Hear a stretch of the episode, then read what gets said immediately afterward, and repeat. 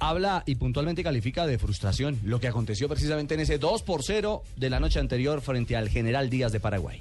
Eh, una frustración muy grande. Enfrentamos a un equipo que a aquellos que no creen que la condición atlética es tan Dale, importante en el fútbol como cualquier otra cosa, incluyendo la mente, pues con un juego muy directo, simple, eh, de pelotas rectas al, al capitán, al, al- al que juega de nueve, a Gamarra, y competir por la segunda y la tercera pelota, con eso nos ganaron y con eso fue suficiente. Yo creo que sería fácil caer en la tentación, que Sebastián le pegó dos veces al palo, que tuvimos numerosas entradas en el último tercio, que pudimos hacer gol y muchas otras cosas, pero yo sí creo que esta es una lección para, para aquellos que creen que el fútbol recto no existe y que solamente se gana con talento cuando se enfrenta a ese tipo de grupo, a ese, ese tipo de fútbol. Bueno, eh, pregunta para el agregado militar, que es el señor Buscalia, ¿no? El agregado militar son los que viajan por todo el mundo. Sí, ¿no? señor. Sí.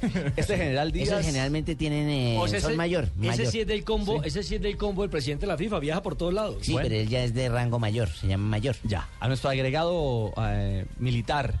eh, don, don Sí, mi general. Sí, señor Buscalia.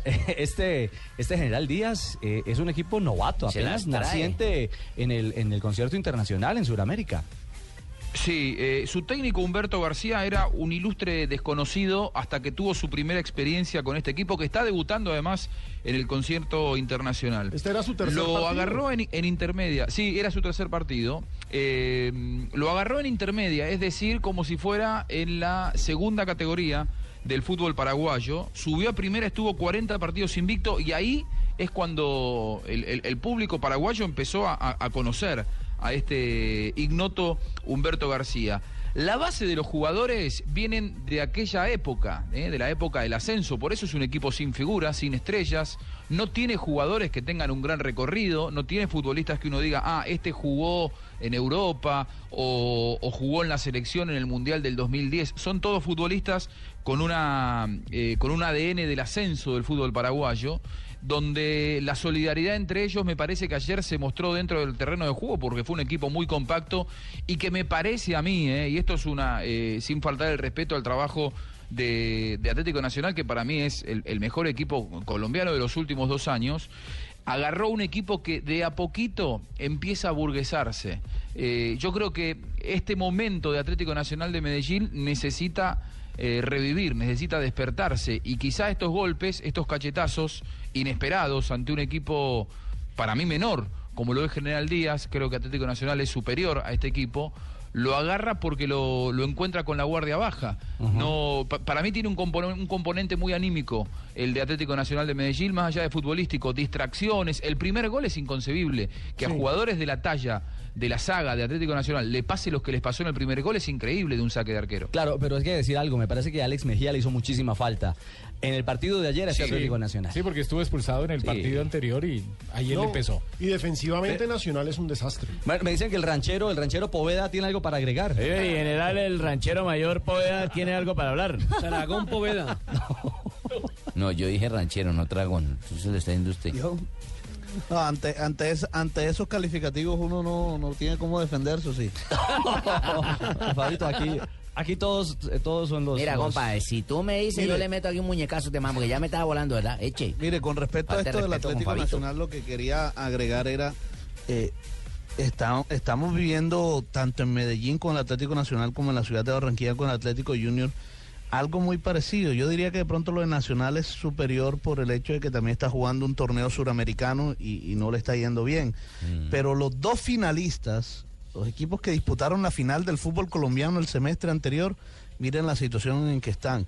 Y, y ya se habla de cambio de técnico, ya se habla de, de, de crisis. eh, fíjese que Juan utilizaba una palabra eh, que me parece hasta válida, se están aburguesando quizás los jugadores, eh, pero lo que uno no entiende es cómo un equipo puede cambiar en un mes, o sea, de, de la- de- del cielo a la tierra puede ser, eh, pueden, dos equipos totalmente diferentes, ¿cómo pueden cambiar?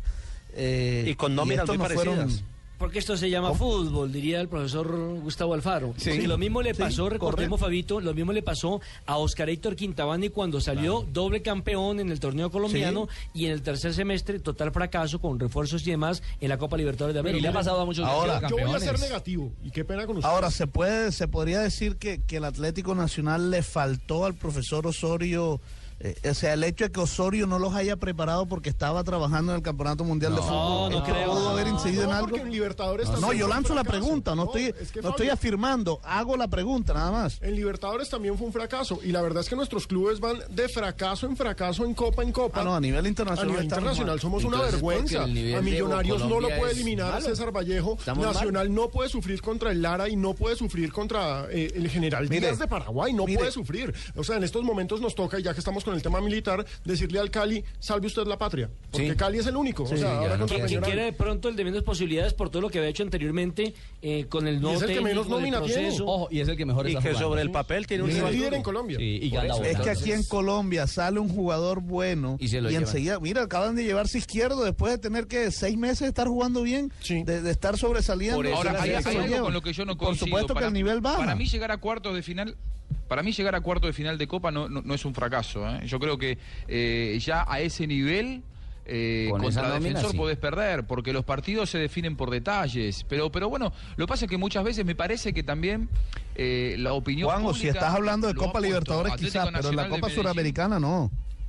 No, no, no, está bien. Esto, eh, lo de ayer sí es un. eh, bueno, eh, todavía igual no está eliminado, pero digo, eh, haber perdido me parece que es un es, eh, es, un papelón. muy duro Y es ayer. Y- ¿Cómo y, perdió? ojalá Es pueda es clasificarse. Estamos de acuerdo. Ahora, en Copa en Copa Libertadores de América, llegar hasta cuartos de final y que te supere defensor puede pasar, porque además que los partidos se definen eh, por detalles, me parece que, que, que- que te, que te puede ocurrir. Me parece a mí también que hay una gran ansiedad en, en la prensa colombiana eh, alrededor de este Atlético Nacional de Medellín, porque no nos olvidemos lo que... ¿Se acuerdan cuando Atlético Nacional, que fue en el 2012, que empezó goleando contra, contra Peñarol y ya parecía que era, era, era el, el- el ganador sin corona de la Copa? Y la Copa después es muy larga y, y hay un montón de cosas, hay viajes en el medio, hay semestres, hay suspensiones, hay lesiones que hacen que...